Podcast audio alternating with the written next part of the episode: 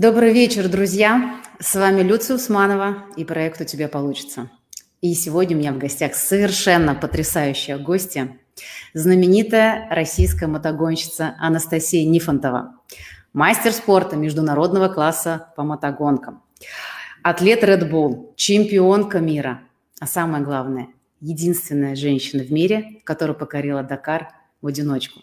Анастасия, добрый вечер, очень рада видеть вас. Добрый вечер, добрый вечер. Ну, спасибо, что приняли приглашение и пришли сегодня поделиться своим удивительным опытом. Пришли сегодня на наш проект. Ну что, Анастасия, для меня вы человек совершенно удивительный. И мало того, что вы одна из немногих женщин в таком традиционном мужском спорте, в мотогонках, то вы еще и действительно славитесь, вы знамениты тем, что вы прошли эту самую сложную трассу, самую сложную гонку в мире без техподдержки. И, на мой взгляд, это что-то вроде ну, такого по-настоящему подвига. Вот расскажите немножко нашим а, зрителям, те, кто в эфире, те, кто будут смотреть нас в записи, немножко поподробнее о том, что это вообще такое было, что это за, такая, за такое удивительное мероприятие, которое вы не побоялись пройти, чтобы мы понимали, те, кто немножко далек от этого, что же это такое. Ну, вообще гонка ралли Дакар, а, она имеет а, уже 40 э, с копейками, 40-летнюю с копейками историю, и начиналась она в 79 году, и, в общем, начиналось как такое некое дружеское путешествие из Парижа э, в Дакар, в Сенегале. А, и с годами это все переросло в большой проект, э, и это стала самая сложная гонка ралли-рейдовая на планете. А, гонка на выносливость, гонка по бездорожью. Сейчас в этой гонке уже участвует совершенно какое-то фантастическое количество команд, участников, мотоциклистов, автомобилистов. И, эм, в общем, в ней, естественно, разные всякие зачеты, э, начиная от грузового зачета, где выступает, естественно, наш известный КАМАЗ-мастер, mm-hmm. А, это автомобильные зачеты, там много разных подзачетов, баги, легкие, тяжелые всякие. А, и, соответственно, мотозачет, который считается самым сложным в рамках этой самой сложной гонки. А, но есть еще такой зачет, он называется Original by Matule. И, собственно, этот зачет чем примечателен? Он примечателен тем, что по регламенту гонки запрещено пользоваться какими-либо помощниками команды, механиками. То есть гонщик, который участвует в этом зачете, он сам участвует, э, сам едет по трассе, потом сам свой мотоцикл ремонтирует, э, и, соответственно, никто помогать ему не имеет прав. За этим специально следят организаторы. Э, всего в такой зачет допускается около где-то там приблизительно 30-35 участников э, каждый год, и э, живут все в палатках, то есть ты не можешь жить где-то там еще, взять с собой какой-то кемпер благоустроенный, то есть вот абсолютно как вот на первых гонках тогда, в 79 году, э, уехали все гонщики с палатками навьюченные, mm-hmm. так, собственно, вот и участвуешь. Единственное, сейчас, конечно, да, немножко прогресс пошел э, вперед, и уже все, весь вот этот твой скарб, э, соответственно, палатку, ящик с гаечными ключами, с запчастями, чемодан с вещами, это все перевозят организаторы э, на грузовике с одного бивака на другой, а ты только, соответственно, едешь на мотоцикле по трассе, приезжаешь, и там вот все это в грузовике забираешь, разбираешь палатку, начинаешь ремонтировать мотоцикл, готовить ему к следующему дню. А, в принципе, гонка Дакар, она, как я уже сказала, она является самой сложной у нас на планете. Mm-hmm из внедорожных гонок. А, длится она где-то в среднем 10 дней, 2 недели, а, в зависимости от маршрута. То есть, а, в принципе, каждый режим такой, что каждое утро ты выезжаешь из лагеря где-то в районе там, 5-6 утра, иногда 4 утра, это тоже зависит от маршрута. И приезжаешь в лагерь, соответственно, где-то так же, в 5-6 вечера, там кто-то пораньше, кто-то попозже, но в среднем на мотоцикле проводишь где-то в районе там, 12-15 часов. А, и, казалось бы, когда вроде бы ты уже приехал, хочется отдыхать, но, но не тут-то было, да, надо заниматься тем, что надо еще мотоцикл готовить к следующему дню, менять масло, колеса, это как минимум, то есть если даже ничего не сломалось. А, и, соответственно, да, там поставить палатку, матрасик надуть, ну, то есть какие-то бытовые вещи, которые вроде бы э, не занимают как-то как много сил, да, но когда это делаешь изо дня в день, и когда у тебя все силы уходят на гонку, то, конечно, это все равно занимает времени, время, и реально на отдых остаются просто там буквально считанные там какие-то часы, там, 4-5 часов, если поспать за ночь, это считается нормально. То есть 6 часов, ну, такого, по-моему, не бывало. То есть вот 5 часов где-то, да. А, а такой антирекорд сна, это у меня было 2,5 часа так, два с половиной, три, ну и то из них большую часть, по-моему, я не спала даже, потому что, ну, как это обычно бывает, еще там на нервике долго засыпаешь и так далее, и так далее. А, поэтому а в этом жутком зачете девчонки даже не пытались принимать участие, mm-hmm. потому что понимали, насколько это сложно и э, тяжело. А, ну, вот так э, сложилось, что в 2019 году я решила попробовать, что это такое. И э, честно вам признаюсь, что когда э, соглашалась на эту авантюру, потому что изначально, на самом деле, это вообще не, не моя была идея, это придумали мои партнеры а, из компании «Матюль», как раз-таки, которые курируют очень активно сейчас а, эту гонку, этот зачет. А, я сначала сказала, нет, ребят, вы что, сумасшедшие, я туда не поеду. А, потому что я уже была до этого на Дакаре в обычном зачете мотоциклетном, понимала, насколько это сложно. То есть я тогда доехала, ну, скажем так, с трудом. А тут, а, но в какой-то момент решила, что если я не попробую, я жалеть буду еще больше, чем ну, если попробую, например, там, по каким-то причинам не смогу финишировать. Поэтому я согласилась, поехала и к своему, в общем-то, удивлению, я так полагаю, к удивлению многих, а, добралась до финиша, смогла доехать, а, но это было действительно очень непросто.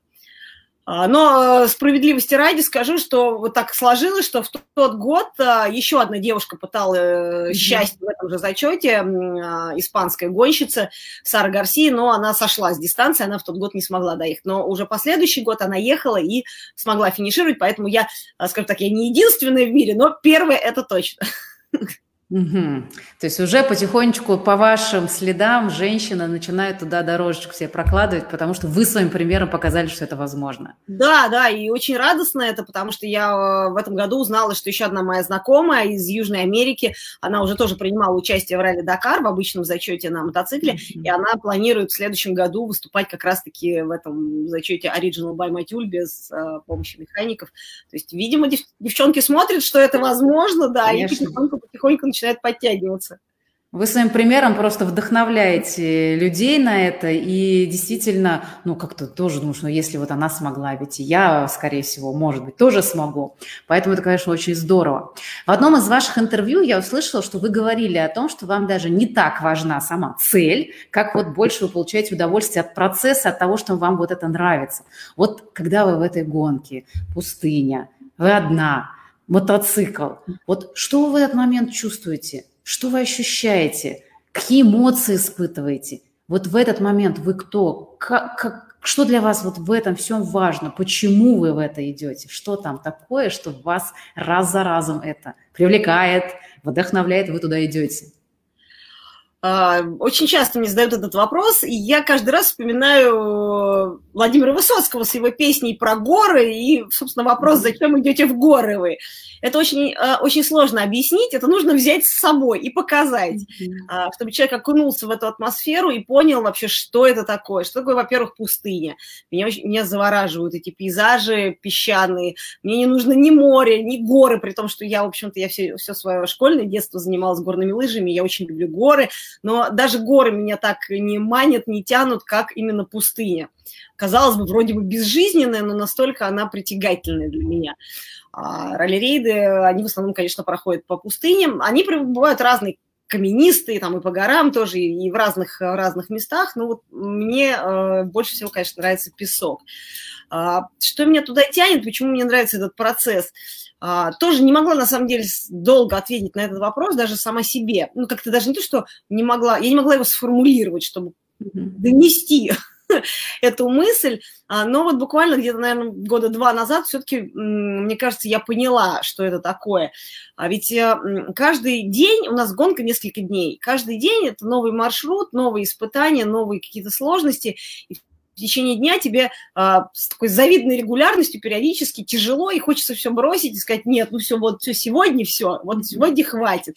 Но каждый раз ты себе это подавляешь, ты себя как бы через себя перешагиваешь, заставляешь, добираешься до финиша, до финиша и понимаешь, что фух, ну вот, я, я смогла, я смогла себя в первую очередь победить, и вот это ощущение победы над собой, над своими вот теми слабостями, которые я испытывала в течение этого дня – это какие-то эмоции, которые, ну, я говорю, вот так вот сложно их пощупать, сложно их объяснить, Э, передать другим, пока ты сам это не почувствуешь. Но я думаю, что многие в жизни что-то подобное испытывали. Я не знаю, там это... миллионы женщин садятся на диету, и хочется съесть там, не знаю, что-нибудь сладенькое, мучное, но ты себя пересиливаешь, и потом, а, когда ты вот это, вот это вот усилие над собой делаешь, побеждаешь себя, мне кажется, что все так или иначе испытывают какой-то такой немножко такой, такой моральный подъем, что я смогла, я это сделала. Тут вот что-то сродни, но но немножко другого порядка, потому что тут, да, конечно, такие конечно. более такие на грани, что ли.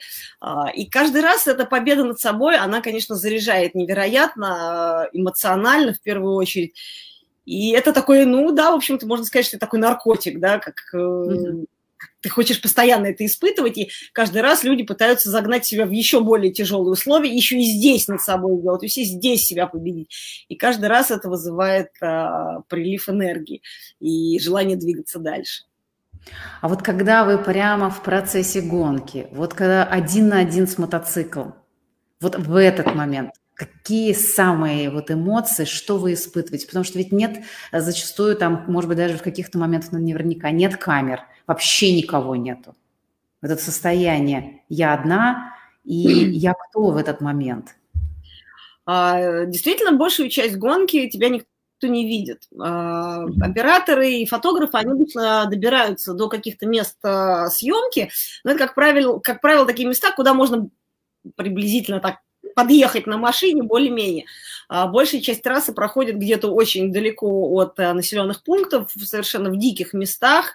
А, но обычно в гонке просто стараешься, во-первых, об этом не задумываться, потому что когда едешь, эм, а, вообще, чтобы люди, как говорится, понимали, да, вообще о чем идет речь, мы же едем не по какой-то размеченной трассе. А, мы не знаем, в общем и целом, эту дорогу заранее, как, например, когда гонщики, которые приезжают на какой-то трек кольцевой, да, и вот да. трек, вот забор, вот границы этого трека, там все понятно, там борьба на тысячные доли секунды и поиск правильной траектории. У нас по-другому. Мы не не знаем, куда мы поедем, нам дают дорожную книгу вечером, которую мы там как-то можем для себя пролистать, но дорожная книга – это не то, что как карта, да, с каким-то маршрутом, это такая Филькина грамота, я вот даже не знаю, можно, я, кстати, сейчас, если буквально на секундочку, Давайте. У меня тут есть рядышком такая штука, вот, Ух ты. Ух ты. А, вот, вот это вот так вот выглядит дорожная книга. Удивительно, вот, а, ничего не понятно. Да, то есть это вот, как, как, как говорят, без программы не разобраться. А, вот. И э, поэтому ты, ты, когда едешь, э, ты должен еще успевать ориентироваться в пространстве, ты должен успевать читать все, что написано в этой дорожной книге, а там а, для людей, которые разбираются, там достаточно много написано, а, и представить, что все еще вот это у тебя перед глазами вот так вот трясется и болтается, потому что бездорожье, э, и ты должен успевать смотреть туда, ты должен успевать смотреть на дорогу, и, и все это вместе. И, короче говоря, это, это очень непросто. Поэтому о чем-то думать в таком лирическом нет времени вообще. Mm-hmm. Я думаю только о том, что мне нужно сориентироваться, мне нужно, а, соответственно, доехать до финиша, не заблудиться.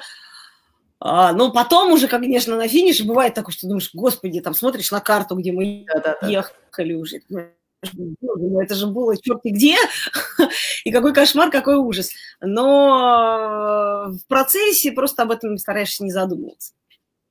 То есть, получается, полная концентрация, вы не, переклю, не переключаете свое внимание там, на тело, на эмоции, на свое состояние. То есть вы целиком, как бы, как ну, такой высочайшей степень сосредоточения идет. Получается так? А, ну, в общем и целом, да, потому что скорости обычно достаточно большие в ралли-рейдах, и нужно быть максимально сконцентрированным. Как только я ловлю себя на мысли, что э, я начинаю о чем-то думать параллельно с гонкой, не знаю, там, что приготовить на ужин, условно. А, ну, то, это да, конечно. То я, сразу, да? я, сразу начинаю, я сразу же сбавляю газ и понимаю, что мне надо, видимо, что-то немножко устал мозг, там я немножко уже всю концентрацию теряю, начинаю о чем-то думать о другом. Ну, то есть это, это чревато попаданием в какую-нибудь неприятность. Просто такое уже много раз было, и а, к чему хорошему это не приводит. Поэтому все равно стараешься максимально держать концентрацию, думать только о маршруте, только о трассе, только о том, как работает мотоцикл, и то, что происходит в данный конкретный момент. Но не, как говорится, да, там, не летать где-то в облаках. Ну, то есть э, здесь уже, наверное, больше э, отдаете, э, как сказать, вот это телесная, да, память, там, телесные реакции, они, наверное, уже здесь больше ваш друг, чем тот же самый ум, который может там где-то улететь, да, вот там мыслями там немножечко не, не о маршруте и так далее. Мне интересно это потому, что а, вот действительно мысли нас иногда могут уводить от концентрации, а тело, оно всегда присутствует, и если есть контакт с телом, тогда можно вот такие действительно серьезные вещи, потому что хочется же разобраться, ну как же вы это сделали это все, как же вы это делаете удивительным образом.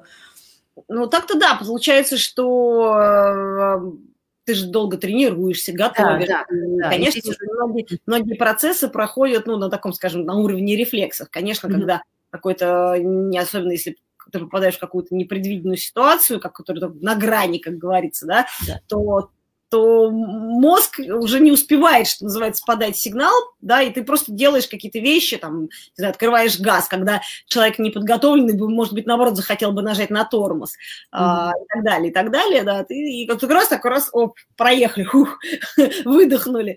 А, но организм сделал ряд таких действий, которые вот правильно тебя из этой, из этой ситуации э, как бы, выкатили ну, то, что вы сейчас говорите, это очень любопытно, но похоже, знаете, это вы говорят же, неосознаваемое мастерство уже такого уровня, когда тебя начинают спрашивать, ну скажи, как ты это делаешь?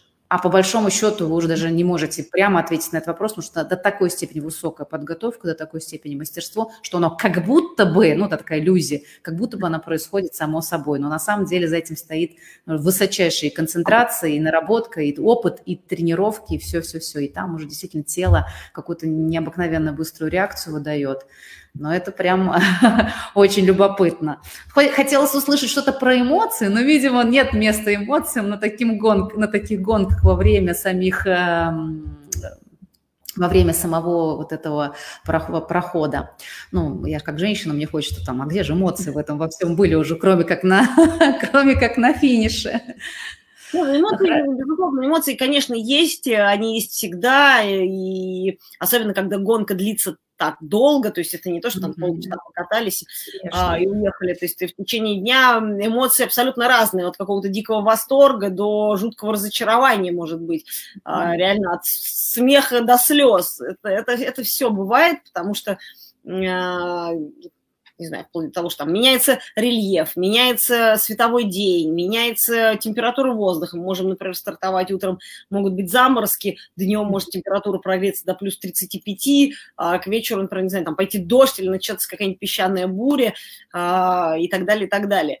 И то же самое с человеком, с его с, ну, с организмом происходит. Ты можешь выехать, например, после 5-6 дней гонки абсолютно разбитым, уставшим, э, расстроенным, что ничего не получается, не, как говорят, не едется, mm-hmm. но, там, не знаю, к обеду вдруг что-то происходит, и вдруг ты раскатываешься, начинаешь, наоборот, ехать быстро, хорошо, и так далее, и так далее. Или наоборот, начинаешь очень бодро, а потом к середине дня вдруг куда-то энергия девается.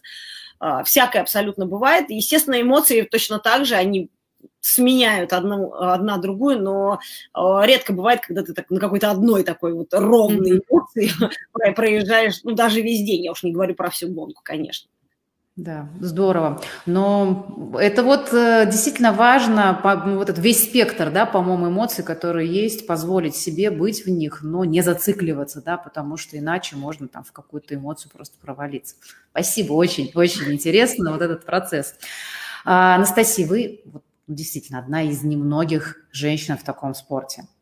И это, конечно, удивительно. И, казалось бы, мир меняется уже, да, и женщины, они везде, и уже много что умеют, и все меньше и меньше как будто бы есть, осталось тех областей, в которых нет женщин, но вот, э, несмотря на то, что все это меняется, вот в России немножко еще осталось да, представление о том, что как бы есть традиционно мужские, традиционно женские области, и как бы до сих пор мы еще все равно удивляемся, когда, например, встречаем таких людей, как вы, или э, в других каких-то аналогах видим, ну как же так, вот женщины в мужском, да, традиционном мужском э, там, спорте, бизнесе или в какой-то другой деятельности себя так проявляет. Вот э, когда женщина достигает таких вершин, и вы как женщина в мужском спорте, что, что это для вас? Как вы к этому относитесь? И какая ваша идея здесь, вот именно в этом? А, я к этому отношусь а, абсолютно спокойно. И самое главное, что а, мужчины, которые в ну, допустим, в моем спорте, в этом виде спорта, они тоже, они, у них нет такого, что вот ты там женщина, иди на кухню, куда ты вообще лезешь э, со своими вот этими всеми желаниями. Этого нет, и что самое главное, я и не припомню, что такое вообще в принципе, ну, в моей истории когда-либо такое было, может быть, только в самом-самом начале, и то это было, знаете, скорее такого немножко, ну, не, до, не то, что даже недоверие, непонимание, ну, потому что ребята а, на тот момент, они прекрасно уже знали, что это за вид спорта, потому что он действительно опасен, он а, тяжел, действительно. В общем, я могу сказать, что действительно это не женское занятие. Сейчас уже как бы по прошествии стольких лет а, я точно так же, вот если бы ко мне пришла там девушка, женщина и спросила, «А как ты вот думаешь, мне бы, например, вот в таком виде спорта поучаствовать, а, я бы, наверное, в первую очередь бы попробовала отговорить, потому что mm-hmm. Я считаю, что такими э, видами спорта, вот, ну, как бы условно не женскими, да, а, не то, что нельзя женщинам заниматься, нет, это, это неправильно. Каждый может заниматься тем, чем он хочет. Но есть вот там мотоспорт, ты падаешь, ты ломаешься, у меня там два перелома позвоночника, ключица сломана, еще и так далее, и так далее, можно все это перечислять. А, но а, это все потому, что я просто, я безумно люблю, а, мотоциклы, я безумно люблю этот вид спорта, я просто до мурашек меня тянет в пустыню, и я просто понимаю, что я без этого не могу существовать, настолько мне это нравится. И ради этого я готова принимать все вот эти правила игры. А если это просто, ну, как бы так вот, ой, эти вот, я захотела, ну, то есть, не знаю, покататься на горных лыжах, да, там, или, не знаю, на, на коньках, на каток с друзьями сходить. Это не то, это не про это. А, и не стоит рисковать так, своим здоровьем а, ради, ну, вот какого-то такого вот попробовать. А, поэтому пер, первоочередное желание, естественно, людям открыть глаза и сказать, что, слушай, это все, конечно, здорово, со стороны выглядит на фотографиях красиво и романтично, но на самом деле это очень тяжело, это грязно, это противно, это можно так получиться, что ты там несколько дней едешь на гонки, и реально у меня нет времени просто сходить в душ, ты вот в чем была, в том и плюхнулась спать. Ну, mm-hmm. это, это очевидно такое не для девочек. Не для девочек. Ну, вот, ну, просто это, это как бы такие вот, простите за подробности, да, вещи. А, поэтому а, там и остаются девчонки, которые просто фанатично любят этот вид спорта э, в той или иной степени, тогда да, тогда им есть смысл этим заниматься, но просто они без этого не могут. А просто попробовать покататься, ну нет, это, это не про то. А, я поэтому считаю, что, в общем-то, в большинстве видов, ну, там, может быть, не спорта, даже вообще деятельность такая вот, какая, как говорят, мужская, не знаю, там, летчик-истребитель, это mm-hmm. же тоже а, все не потому, что какой-то вот нет, женщинам не, ну, это, это, это влияет там, в определенной степени на здоровье, там эти перегрузки и все остальное. А, ну, спорить, э, наверное, бессмысленно о том, что все-таки мы разные физиологически, да, женщины да. и мужчины. Ну, тут, как говорится, против природы не попрешь. А, и поэтому просто первоначально, естественно, желание у всех э, женщин отговорить. Почему? Ну, потому что, слушай, мать, ты же просто, ну, это для здоровья плохо, для женского. Но другое дело, что если женщина целенаправленно и целеустремленно хочет этим заниматься, а готова, как, так сказать, через все эти проходить круги, ну, условно, круги А, надо, а, не вопрос. А, то есть я считаю, что а, это, это все может быть, имеет место быть, но а, не для широкого круга девчонок, а, ну, просто потому что это, это действительно вредно для, тупо вредно для здоровья. Mm-hmm. Не знаю, как там поднимать штангу, это вредно для здоровья. Что да, там да, говорим? Да. А мотоцикл это та же штанга, потому что когда ты едешь, там все еще ничего, когда он закапывается в земле, а, в песке, а, эти 180 килограмм, понятно, что их как штангу не надо вот так поднимать, но все равно тягать эту тяжесть, это, это, это не здорово. А, ну, вот только, только из-за этого. Все остальное, пожалуйста, вот, занимайтесь чем хотите, делайте, что хотите, это прекрасно. Девчонки а, стараются пробираться в такие условно не женские виды деятельности. Ну вот я видела, что вы являетесь победителем премии а, года 2020 именно благодаря тому, что вы прошли Дакар в одиночку. И а, читая про эту премию, я, вид... я столкнулась с тем, что вы говорите, что вы популяризи... популяризируете некоторым образом то, что женщина в традиционно мужских сферах, она может проявиться. Но то, что я сейчас слышу, это действительно здравый э, смысл, да, здравый подход. Действительно, это не хорошо, не плохо, что есть некоторым образом женские там и мужские мужские области, то, о чем вы говорите, что-то вредно для здоровья, перегрузки и так далее. Но э, и здесь как бы две крайности же могут быть. Женщина иногда изо всех сил, просто чтобы что-то доказать, куда-то лезут. И это, наверное, может быть не очень здорово, да, вот то, о чем вы как раз говорите. Но если тебя действительно вдохновляет, если тебе действительно, это, как вы говорите, до мурашек, этого хочется, и это не ради того, чтобы что-то кому-то доказать, что женщина тоже, да, э, вот тогда, наверное, это имеет смысл но вы все-таки эту, эту идею популяризируете. Вот э, почему я, вам это важно? Ну, я, я даже не про это. Я вообще глобально, э, моя, громкое слово, миссия, да. э, это доносить до людей то, что и, и до женщин, и до мужчин. Тут как бы гендерная принадлежность, она абсолютно не важна, да, будь то хоть трансгендером, хоть кем угодно. А, человек, в принципе, человеческое существо, человек должен заниматься тем, что он любит, и тогда он будет чувствовать себя счастливым. Вот это самое главное, потому что, к сожалению, а, да и сама такая была в прошлом, а, большая часть людей, они занимаются не тем, что им нравится, и от этого все проблемы, от этого они там, не знаю, в семье срываются и как-то там начинают какие-то там, не знаю, пагубные привычки появляются, потому что они не знают, куда себя применить, не находят себя в этой жизни.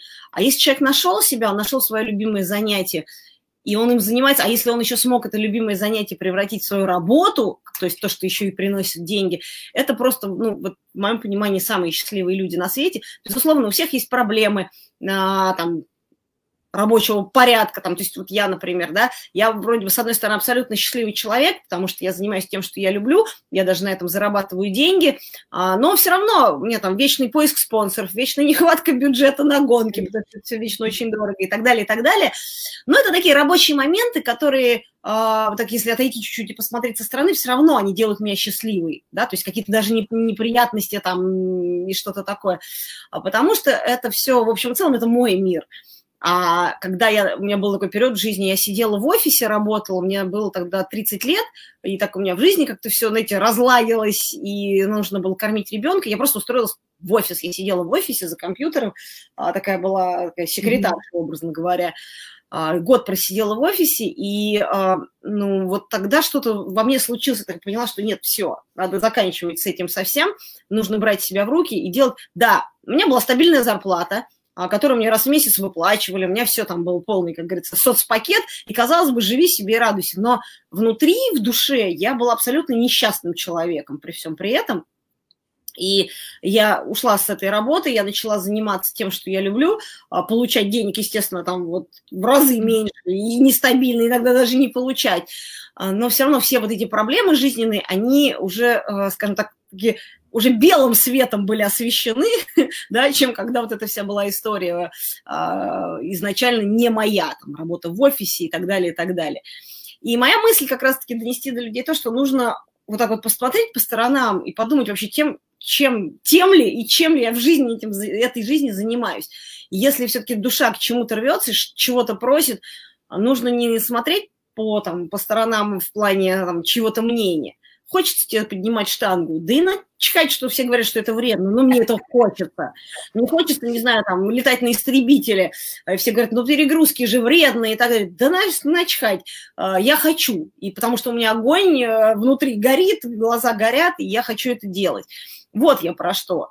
А, если этого нет, тогда, ну, тогда, тогда зачем? Тогда зачем, да, тогда это не надо. Ну вот как раз у меня один из вопросов был, как э, вы, как человек, который достигли действительно больших успехов в таком непростом деле, как же мечту можно перевести в разряд цели и достигать ее? Но мне кажется, что вы сейчас уже как бы даже и сказали об этом, да, надо настолько, получается, любить чем, то, чем занимаешься, и какие все-таки еще слагаемые того, чтобы вот идти, несмотря ни на что, вот как вы говорите, да, тебя будут отговаривать, тебе говорят, зачем тебе это надо? Ну, вот сидела там в офисе, и, и все было стабильно. Ну, куда же ты идешь? Вот что для этого еще нужно, помимо вот этого желания, как, знаете, как Слава Полунина, он говорит, должно же дзынькнуть, да, вот оно. Если дзынькает, оно и получается. Но все-таки, помимо этого, что еще? А, ну, безусловно, тут а, чего, как говорится, лукавить, да, одного вот этого дзыньканья, его, безусловно, мало, и в любом деле очень важно еще, а, кто тебя окружает при этом, какие люди рядом с тобой, потому что если с тобой люди, которые тебя поддерживают, которые на твоей стороне, они, а, они тебе помогут э, выбраться туда, куда ты хочешь. Если же рядом с тобой люди, которые а, ну не то чтобы против, но которые все время сомневаются в твоих решениях, которые все время а, говорят, нет, а может не надо, вот это вот, вот и так далее, и так далее. Ну, такие люди, они, они не помогут. В моем случае мне очень повезло с моей семьей, а, они все всегда меня поддерживали, они всегда рядом, особенно мой муж, он а, а, тоже такой со мной на одной волне, его тоже, у него тоже дзынькает при виде всяких гоночных аппаратов, пустыни и так далее. При всем при этом, что самое для многих смешное, это то, что он у меня не гонщик, он сам не гоняет, не на мотоцикле, не на машине, он скорее мне как э, инженер, как механик, как э, менеджер команды. Э, ему очень нравится вся эта суета и движуха, но вот именно с этой стороны он как лучший мой совершенно болельщик и так далее, и так далее. И мои родители, которые помогают, потому что у меня двое детей, и когда мы уезжаем на гонки, они остаются в Москве, помогают с детьми, там они сидели с детьми, когда они были маленькие, сейчас дети уже подросли, но все равно там младшему 8 лет, все равно за ним еще надо приглядывать, старше, понятно, уже 17, она сама по себе у меня уже существует, но все равно. И без этих, конечно, людей э, все мои вот эти хотелки и дзынькалки, они бы, ну, скажем так, может быть, и воплотились бы, но потребовалось бы гораздо больше времени, сил, энергии, то есть, не знаю, ну, я уверена, что половина, это как минимум, половина всего вот этого, все, что со мной происходит, это их заслуга.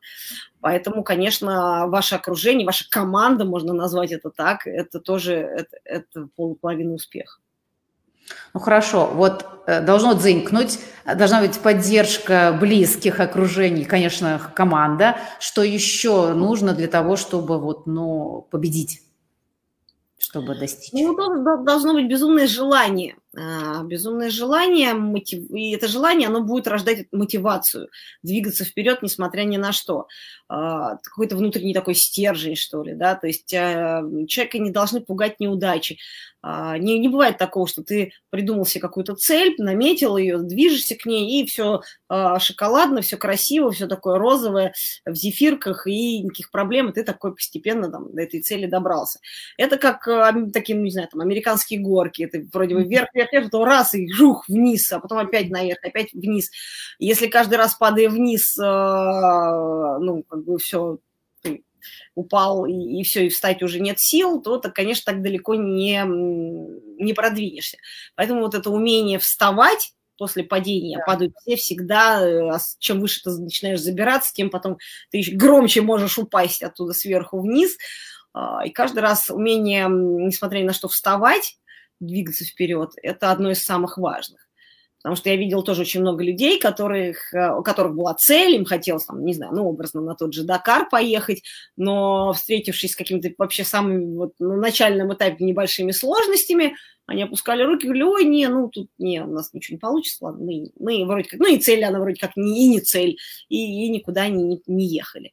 А, поэтому, конечно, тут а, нужно упорство, упорство и умение двигаться вперед, несмотря ни на что. Да, вот это умение как-то себя мотивировать после ну, таких коротких и небольших неудач, там тут не получилось, тут, может быть, я ошибся, тут э, где-то переоценил свои силы, задать себе вопрос, что я могу сделать по-другому, да. Вот ведь действительно огромное количество людей, они сходят с дистанции не только в спорте, да, в любом виде. Именно здесь и вот каждый раз э, мне хочется вот как-то распаковать это, как ключик провернуть. А что же здесь самое главное? Да, вот кто-то говорит дисциплина, кто-то говорит мотивация, кто-то говорит желание. Или это все-таки некий микс вот всего того, что мы перечисляем с вами? Потому что ведь, ну, иногда смотришь человек вроде мотивация, а он упал, и он почему-то в этот момент, ну, может, так сильно ну, упал, что... Безусловно, это, это, это, это симбиоз вот этих всех составляющих. Э, Нельзя что-то одно а, выделить, да? Конечно, конечно, так не бывает. Э, тут все должно быть. Это только тогда это будет работать, потому что это такой, ну, как, такой, а, как автомобиль, да, в нем же много да. маленьких деталей. Да, да, да. Одна деталь выходит из строя, вроде бы, казалось бы, какая-то маленькая и незаметная, а машина уже не едет, и все, и, и все пропало. Так же самое, то же самое в человеке, то же самое там, в нашем организме. А, все важно. Потому что вот э, про вас говорят, там много силы и железная воля, да, и вот э, благодаря этому у нее получается. Но вот когда я читала, то я думаю, наверняка ведь есть еще что-то, и то ли на одной там воле железной даже, да, или там стальных нервах, какие как, они нужны, но все равно далеко не уедешь, нужно еще что-то, да, нужен вот этот целый автомобиль того, как вот как метафора, да, того, чтобы это начало заработала, поехала и двинулась, даже несмотря на какие-то кочки, там, ямки и прочее, да, где-то он сломался даже, может быть, и что-то сделать и поехать дальше. Это путь, конечно, особенно когда, наверное, большие, действительно большие, грандиозные цели, это ведь не быстрый путь, то есть надо еще повидеть себе вот эту перспективу далеко и не потерять мотивацию, когда ты на долгую дистанцию идешь, ведь вы наверняка долго готовитесь к каждой гонке. У вас ведь нет такого, что ну завтра поехала и там всех победила. Конечно, конечно, подготовка идет постоянно, и а, там, к тому же Дакару люди готовятся обычно год, то есть это весь mm-hmm. сезон, а, начиная с весны, Дакар он проходит в январе, а, соответственно, как только Дакар заканчивается, все начинают уже готовиться к следующему Дакару. И это, это нормально, потому что гонка длинная, нужно себя подготовить морально, а, что, кстати говоря, очень многие ну, на этот, этот аспект как-то всегда так он не, не, ну, не, не обращают внимания, а вообще моральная сторона вопроса в ралли-марафонах, она очень важна, потому что, ну, понятно, спортзал, понятно, там, я не знаю, мотокросс, если мы говорим о подготовке для того, чтобы на мотоцикле поехать, или там, не знаю, на автомобиле, на автомобиле какие-то коротенькие гонки ездить и тренировки, это все ясно, там, в гараже машину починили, а вот а, то, что у гонщиков в голове, это вот. тоже очень важно особенно на длинных дистанциях, потому что первые там 2-3 дня ты едешь еще такой свежий, бодрый э, и вполне себе контролируешь себя, свои эмоции, с, э, все, все, что происходит. А когда уже э, организм начинает уставать, а, что-то, естественно, уже перестает получаться. Где-то ты начинаешь ехать медленнее из-за этого, концентрация падает, что-то начинает болеть, в конце концов, потому что, особенно на мотоцикле, когда ты едешь, периодически где-то падаешь, какие-то синяки появляются, какие-то, может быть, даже более серьезные ссадины, а, которые болят. А, и в один прекрасный день ты просыпаешься с утра, и ты думаешь, боже мой, что я здесь делаю вообще? Я ехать никуда не хочу, и абсолютно морально ты ну, в таком в яме. Ну, то есть вот не хочется садиться на этот мотоцикл и ехать дальше а, потому что ты понимаешь, что и еще э, ты уже такой весь разбитый, а еще половина гонки даже не прошло. А, и вот в этот момент а, тут как раз-таки включается психология, включается твоя голова, и ты должен как-то себя собрать в кучу именно в голове, потому что наши ресурсы физические организма, они, ну, не знаю, там, образно говоря, безграничные. Все у нас в голове. Потому что если мы себя уговорили, что мы все больше не можем, мы упали, и мы больше не можем. А если мы в голове для себя понимаем, что мы можем, и что еще сил-то ого-го, то, то мы, как правило, это действительно можем. А, и все гонщики, и начинающие, и даже опытные там многократные победители э, ралли Дакар, все говорят о том, что а, один день в гонке обязательно случается вот этот вот кризис, когда, ну, когда ты вроде бы не можешь больше, и тебе кажется, что ну все, я уже отдал все, что мог а еще ехать, ехать, ну все, надо завязывать. И нужно это, это как вот в беге второе дыхание, да, когда ты бежишь, и кажется, ну, уже все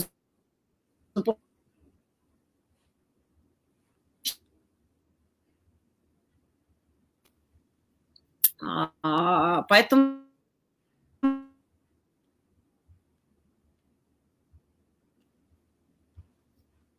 Так, сейчас, секундочку. Что-то мне немножечко подвисло. Анастасия, вы тут?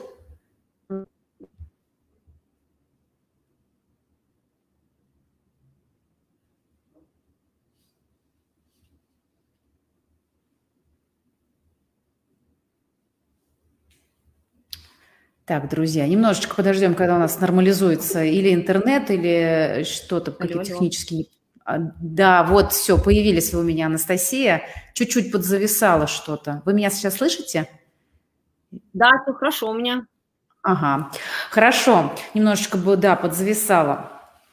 Ну, вот вы, вы, я как раз хотела спросить про эту сторону, а как же, как же работать со своим сознанием, со своим ментальным уровнем, да, вот как это э, настроить себя, как вы себе помогаете, на что вы опираетесь в тот момент, когда, как вам кажется, ну все, вот сил больше нет.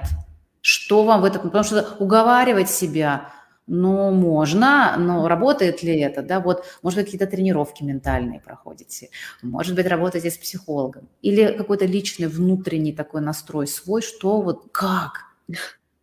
Но тут э, у меня много разных всяких у, у, таких уговоров, э, которые я себе придумала. А, начинается все с простого, что когда там в какой-то момент на трассе тебе уже не хочется никуда ехать, ну что, ну как же, ну вот у тебя там люди болеют, переживают, э, ну как-то их расстраивать нехорошо. Ну, это такая, такая слабая, конечно, мотивация, да, когда особенно все, все уже, уже все, ты не можешь. Да, да. Ладно, но все равно, когда на таком, на, на вот первая стадия, это работает. Ну, ладно, работает. ладно, терплю, доеду. А, второй э, вариант, это уже когда, значит, уже чуть более тяжелая история. А, получается, у нас как? У нас мы едем, и э, все наши болельщики могут следить э, за передвижением по компьютеру, есть такой онлайн-трекинг, и там видно точки такие, которые передвигаются по монитору. А, и в какой-то момент, если точка останавливается, ну, то все начинают переживать. Но неизвестно, что эта точка остановилась. То ли просто остановилась, там, не знаю, образно в туалет сходить, а, то ли мотоцикл сломался, то ли вообще, не дай бог, гонщик упал, да, и что-то что плохое случилось.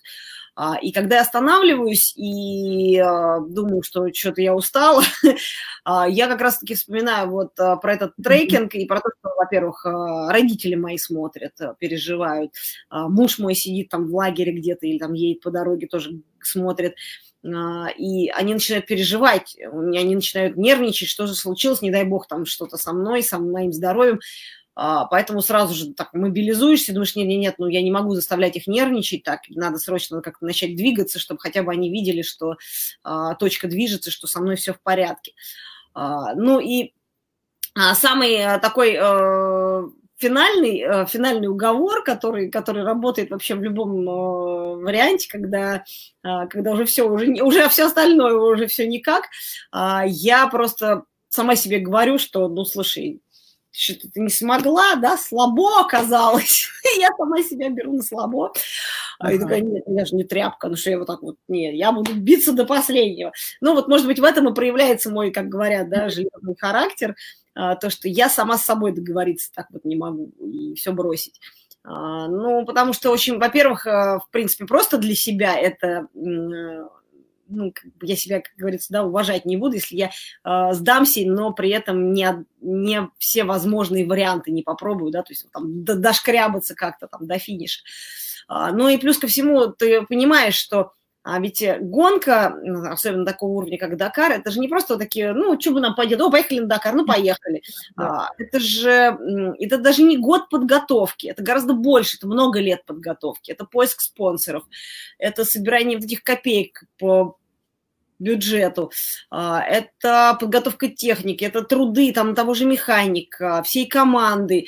И подвести всех этих людей и а, все эти труды просто скинуть в помойку ради моей слабости, я просто не могу себе позволить. И, конечно, это тоже один из таких э, мотиваторов, который движет меня вперед, а, когда вроде бы хочется все уже бросить. Ну и так далее, по мелочи, там я говорю, как э, уже по ситуации, бывает, бывает иногда просто ну, какая-то ерунда даже. А, думаешь, блин, а если я сейчас все-таки поеду, я все равно быстрее до лагеря доеду, чем если меня тут ага. А такие вкусные, ну, образно говоря, макароны. Точно хочется макарошков, поеду-ка я лучше побыстрее. Ну, то есть по-разному. Ну, какие-то такие вот основные моменты я перечислила. Да, спасибо. Но правда, все в нашей голове, все ограничения, все наши возможности, все происходит там. Тело на самом деле выдерживает очень много. Давайте немножечко, ненадолго вернемся к эмоциям, которые возникают в процессе э, гонки и, например, до. Меня интересует такой момент, как страх. Ну, как ни крути, это очень опасный вид спорта, и вы уже да, упомянули о том, что у вас были переломы, и все-таки это все сопряжено с угрозой жизни. А, вы вообще боитесь? Э, ну, совсем не боятся только дураки. Э, конечно, все нормальные люди испытывают так или иначе страх в разные моменты э, своей жизни, и гонщики в том числе. А другое дело, что когда я в гонке, я не могу ехать и бояться, иначе у меня ничего не получится. Страх будет сковывать мои движения, я не смогу нормально передвигаться, и быстро тем более, потому что все-таки это гонка, надо ехать быстро. А страх, он скорее он, он такой вот точечно возникает, когда там как-то не так мотоцикл как, э, переставила там или что-то в последний момент я увидела какое-то препятствие, ну там раз его объехал, так отъезжаешь чуть, хух, отлег, ну так немножко вот испугалась, да, ну пронесло. А, бывает такое, что ну, как бы страх, он да, тут, в этой падает, падаешь, да, уже летишь, и так, ну, больно. И, естественно, немножко от этого как бы боишься. А, но, но это, или, или, говорю, страх там догоняет потом, когда уже что-то произошло, ты сначала вроде бы не понял, а потом это догонит, да. думаешь, боже мой, так я была вот на волосок там, от какой-то такой неприятной ситуации. А, как, например, на том же Дакаре в 2019 году там чуть грузовик меня не раскатал в песок, и в процессе, когда все это происходило, ну, я как-то немножко нервничала, но, но, но вот какого-то дикого страха не было, а вот потом, когда я отъехала в сторонку и уже так все это в голове немножко открутила назад, я поняла, что я реально была на волосок от, ну, реально от смерти, потому что 9 тонн, там 10 тонн грузовик, ну, вариантов нет. И тогда меня прям трясло. Но это уже такое было как бы уже пост такая накатившая история. А, ну и страх, он, конечно, он все-таки контролирует нас. А, то есть если бы страха совсем не было, все-таки, наверное, было бы тяжело остаться в живых, потому что... Конечно, конечно. Но вот мне очень интересно, я эту тему исследую, и я считаю, что, конечно, подавлять страх, да, или избегать его, это, ну, совершенно бессмысленно, да, то есть страх – это нормальная реакция, которая заложена в нас э, природой, да, как реакция на опасность и так далее, все эти механизмы, в общем-то, они есть, но, тем не менее, ведь многих людей страх, он просто отвращает от того, чтобы дальше, ну, условно говоря, там, попала в ситуацию, пролетел надо мной вот этот грузовик 9 тонн, страшно-то стало, и как, как вот дальше. Что вы делаете для того, чтобы не преодолеть, страх невозможно преодолеть там или как-то его зажать, ну, взять его в союзники и идти с ним дальше, потому что бойся, но делай, это ведь универсальная формула того, чтобы со страхом дальше идти. Но э, это дано, ну, как бы не все так могут, так скажем, потому что самое интересное, страх с каждым разом. Вот вы берете новый вызов, и страх будет появляться, потому что нечто новое. Вы идете дальше, и он опять будет появляться, потому что опять новый. То есть он всегда как стражник стоит на границе наших вызовов. И здесь только делать. Как вы с этим справляетесь все же? Они же есть у вас и мысли, и переживания по этому поводу. Конечно, есть, и когда ты начинаешь делать что-то новое, осваивать какие-то новые не знаю, вещи. Mm-hmm. Это, все появляется. Но тут, мне кажется, это сродни как раз вот этой истории преодоления себя. Uh-huh. Видимо, настолько меня это где-то внутри, то есть как-то подсознательно, не то, что я специально это делаю, чтобы такое сделать, чтобы себя преодолеть. А, нет. Но это как-то, видимо, подсознательно оно происходит. А, там, не знаю, относительно недавно, и, там, пару лет назад, а, прыгала с парашютом. Ну, понятно, с инструктором, не сама по себе. А, ну, страшновато, безусловно. Особенно я ничего не люблю всякие процессы, которые от меня, в общем, по большому счету, не зависят. То есть, понятно, когда я за рулем, я там, управляю процессом. А тут какой-то парашют, какой-то Вася сложил, откроется, он не откроется. Ну, то есть такое себе мероприятие. И, признаюсь честно, мне было страшно. А, но я понимала, что так в голове прикидываешь, ну, люди прыгают же с парашютом, там, не, не, не все же бьются, да, ну и как-то глупо, опять же, да, вот это вот, ну, настолько э, страху давать э, владе, овладеть тобой, чтобы не попробовать это. И тут вот ты понимаешь, что ну, нужно сделать этот шаг и преодолеть этот страх. Это щекочущее чувство страха, mm-hmm. оно а, в какой-то момент вот преодоление этого страха, оно тоже вызывает такой некий азарт, Ага. Ну, опять же, все должно быть в рамках разумного. Понятно, что там, не знаю, прыгнуть с парашютом – это одно, а бездумно взять и сигануть с э, какого-нибудь моста в реку, не глядя, ну, это немножко уже Про другое уже все-таки, да? Да, да, да. Поэтому а, мы должны расширять границы возможностей своих именно за счет того, что мы преодолеваем вот эти свои страхи. Тут чуть-чуть, там чуть-чуть. И потом то, что, например, сейчас, ну, я уже два раза прыгала с парашютом, мне уже это не возникает такого какого-то, ну, прям такого страха, как было в начале. Сейчас уже так немножко, конечно, ладошки попотеют, но это уже так приятно больше, чем, а, чем ужасно, как было первый раз. То есть уже я понимаю, что границы страха моего, они уже немножко раздвинулись. И это здорово, то есть дальше можно там что-то, дальше больше и так далее, и так далее. И так во всех сферах. Там тот же бизнес, казалось бы, вроде мы просто сейчас говорим про э, экстремальные виды спорта, там понятно, там все время мы на грани э, страха mm-hmm. именно покалечиться, что будет больно, попасть в больницу, там, я бы вообще умереть. А очень часто люди себя ограничивают в обычной жизни, там, бизнес когда строят, они боятся сделать какой-то шаг, потому что, ой, а вдруг это не пойдет, мы разоримся, ой, а это не...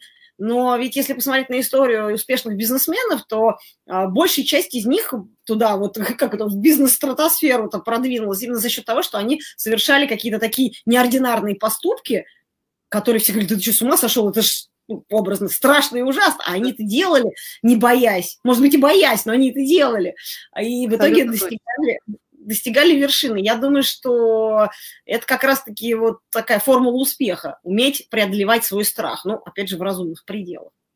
Вот спасибо большое, что, да, вот что вы про это говорите. Именно не э, это честно, потому что со страхом по-другому не, не получается. То есть мы идем в него, и каждый раз и говорить себе, что мне не страшно, это ну, не совсем правда, да. То есть, но вот идти в него – это единственный вариант Э, с ним взаимодействовать. Это удивительно звучит, и там столько энергии. Вот вы сейчас говорите, от вас энергия просто вот, ну, как вот, как в атомном реакторе. Это чувствуешь, это заряжаешься и понимаешь, что вот она, это действительно своего рода формула, потому что когда мы признаем страх, мы говорим, да, не страшно, но я в него иду, потому что мне там ох, и любопытно, и интересно, и про расширение – там столько энергии распаковывается. А мы себя зачастую, когда не готовы в это идти, когда нам все-таки страх, он ну, как бы нас сковывает, к сожалению, себя вот этого э, количества энергии мы себя лишаем, потому что мы позволяем себе загонять вот в эти рамки и сковываемся и сидим в этом состоянии. Это вот, ну, прям вы классно что про это рассказали, спасибо огромное.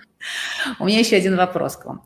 А, все эти гонки, все эти ваши подготовки, они же требуют все равно много энергии. Как вы восстанавливаетесь?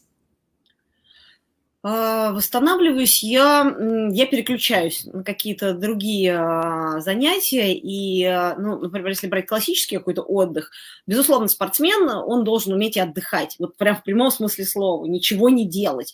Потому что это часть тренировки, как это ни странно звучит, а, организм должен успевать восстанавливаться именно ну, в таком порядке. А если говорить про... Ну, то есть, ну, все равно, я говорю, я не могу лежать, там, например, на пляже больше двух дней. Бывало такое, да, ну, два дня – это край, это все, больше меня, меня начинает трясти, мне надо как бежать, что-то делать. А если говорить про отдых вот именно такой ментальный, то я просто переключаюсь на какие-то другие действия. И, кстати, не так давно, где-то уже года полтора назад, я вдруг вспомнила, что в детстве я играла на скрипке и хочется опять. Я э, пошла заниматься, у меня сейчас преподаватель, который меня учит, и э, не то чтобы, да, там я хочу, не знаю, играть э, какие-то сложные произведения, просто сам факт. Вот я беру инструмент, я издаю какие-то звуки, из него извлекаю, и это, во-первых, скрипка – это очень сложный инструмент музыкальный, и настолько он меня поглощает, этот процесс, что у меня абсолютно в голове все выветривается, все какие-то мои вот эти проблемы там спортивного характера по работе и так далее, и так далее, а, что я вся погружаюсь в музыку, и меня это перезаряжает абсолютно на 100%. А, поэтому для меня вот это сейчас такая отдушина. Ну и, понятное дело, какие-то другие активности, такие активно-спортивные, там те же горные лыжи, какие-нибудь, не знаю, там дайвинг иногда, а, если позволяю, что-то такое где-то, если на море и так далее, и так далее. Ну, то есть по-разному. Главное не сидеть на месте, а, не лежать, потому что это для меня просто не вариант. Не вариант. Здорово. Ну, скрипка, прям, мне кажется, это вообще очень крутая штука, потому что и ведь нейронно перепрошивает она, да, у нас там левая рука делает что-то одно, а правая делает совершенно другое. Это вот такой рассинхрон с одной стороны по полушариям, а с другой стороны а, и балансировка, и новый навык, и мне кажется, это потом очень помогает во всех и других видах деятельности. Да, конечно, Знаем... без проблем, конечно. Да, здорово.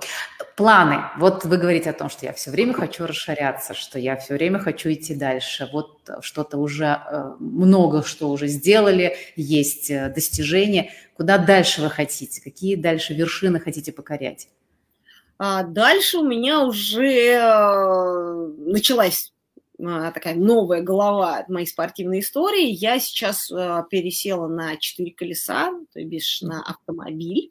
А, если до этого я выступала на мотоцикле, достигала вершин мотоциклетном виде спорта, то сейчас а, это уже автоспорт, и а, я начала потихоньку выезжать на соревнования на автомобиле еще в 2018 году, а, но это были такие просто разовые какие-то пробные истории, то с этого года у меня уже в планах полноценный автомобильный сезон, то есть это участие в чемпионате России по ралли-рейдам, как раз-таки вот буквально через неделю мы уже поедем на гонку в Астрахань, тоже будет второй этап чемпионата России, первый был в феврале, построили для этого специальный специальную машину баги в нашей команде. Сейчас мы ее там доделываем. Это, ну, с одной стороны, вроде бы тот же вид спорта, да, но совершенно как бы взгляд на этот же вид спорта с другой стороны, потому что автомобиль – это совершенно не то, что мотоцикл, э, им нужно по-другому управлять, нужно понимать, как это все работает. А, и я сейчас окунаюсь в этот новый мир, очень интересный, и, а, ну, как бы немножко такое у меня дежавю, потому что как, как будто бы все заново начинается, хотя вроде бы вокруг все уже да, давно такое, да, более знакомое, потому что, по большому счету, те же города, те же э, степи, пустыни, э, те же люди вокруг, но вот я уже в новом амплуа, э, и, опять же, это тут уже работа со штурманом, тут уже командная работа, то есть это не то, что я одна еду на мотоцикле и сама за все отвечаю, тут мы уже вместе, вместе, надо, надо договариваться, и, и э, нужно чувствовать машину там по, по разным всяким параметрам. Ну, это интересно. В этом году меня еще предстоит, я надеюсь, все сложится, будет большая гонка в июле, называется ралли-марафон «Шелковый путь». Он будет проходить из Москвы, ой, из, эм, из России, из Омска в Монголию. Mm-hmm. Международная большая гонка. Ну и, конечно, в планах на будущее это уже участие также в чемпионатах, э, в этапах чемпионата мира а, и как такой, а, такая большая промежуточная точка такая, ну не точка, уже запятая во всей этой истории. Это Дакар, соответственно, на автомобиле. А, ну и дальше там уже, может быть, э, тоже автомобили, но уже там какие-то порядком другие категории, может быть, грузовики, я не знаю, посмотрим там, как дальше пойдет. Здорово. Ну, прям удачи вам во всех этих начинаниях, потому что каждый раз это звучит что-то новое. Может быть, потом в космос полетите. Сегодня все-таки день космонавтики. Что с, вашим, с вашей тягой к победе и к новому все реально. Спасибо. У меня, э, мы уже заканчиваем, у меня есть традиция в подкасте, я задаю финальный вопрос и вам задам. Э, как вы считаете, почему у человека получается или не получается? Все зависит от желания. Если человек чего-то очень хочет, то у него обязательно получается.